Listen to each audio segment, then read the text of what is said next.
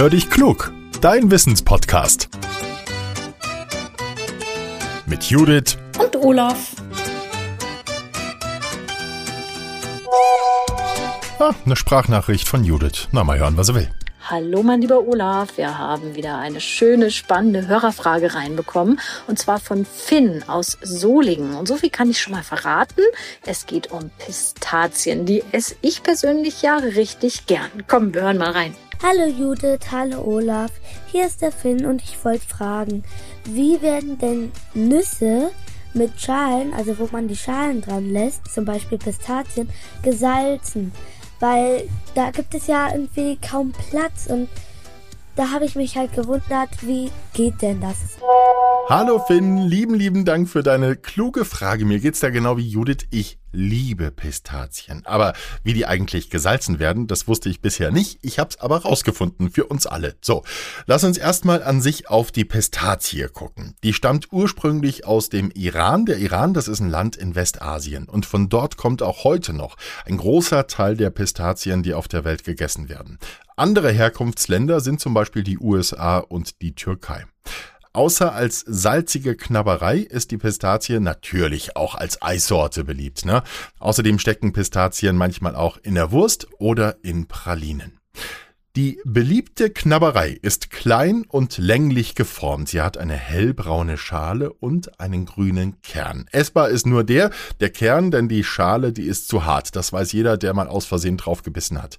Und diese Schale, die muss einen Spalt breit offen sein, damit wir die Hülle knacken und den Kern herausholen können. Wer so eine Tüte essen will oder mal einen Teil davon, der weiß, das ist schon richtig Arbeit. Ne? Aber wie funktioniert das jetzt mit dem Salz?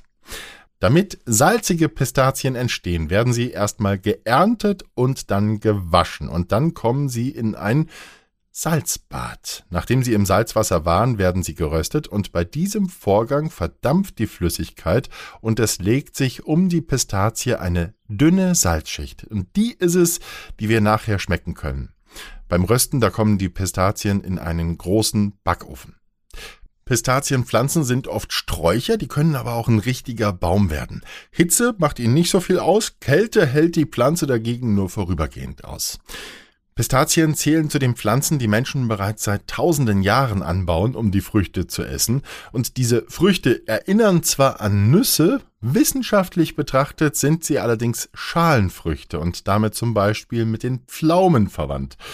Sie enthalten zwar auch viele Vitamine und Mineralstoffe, die unser Körper braucht, aber zu viele Pistazien sollte man nicht essen, denn sie enthalten auch viel Fett und damit viele Kalorien. Wenn Menschen Tag für Tag zu viele Kalorien essen, ja, du weißt es, dann besteht die Gefahr, dass sie dick werden. Pistazien sind auch recht teuer, frag mal Mama oder Papa. Das liegt daran, dass der Anbau viel Wasser erfordert. Ohne können die Pflanzen nicht wachsen. Wasser ist in den Gegenden, in denen die Sträucher und Bäume stehen, oftmals knapp. Und deshalb müssen die Bauern selbst investieren, um auch ernten zu können. Außerdem werden Pistazien oft von Hand geerntet, um sie nicht zu beschädigen und das kostet eben auch Geld. So, liebe Hörerinnen und Hörer, wir sind schon ganz gespannt auf weitere Fragen. Schickt uns eine Sprachmemo, wenn ihr was wissen wollt oder schreibt uns, so wie Finn das gemacht hat, an hallo at podcast-factory.de. Zum Schluss wie immer die Bitte, teilt unseren Podcast bitte mit euren Freunden oder der Familie, so helft ihr uns noch ein bisschen bekannter zu werden. Lieben Dank dafür und bis zum nächsten Mittwoch, euer Olaf.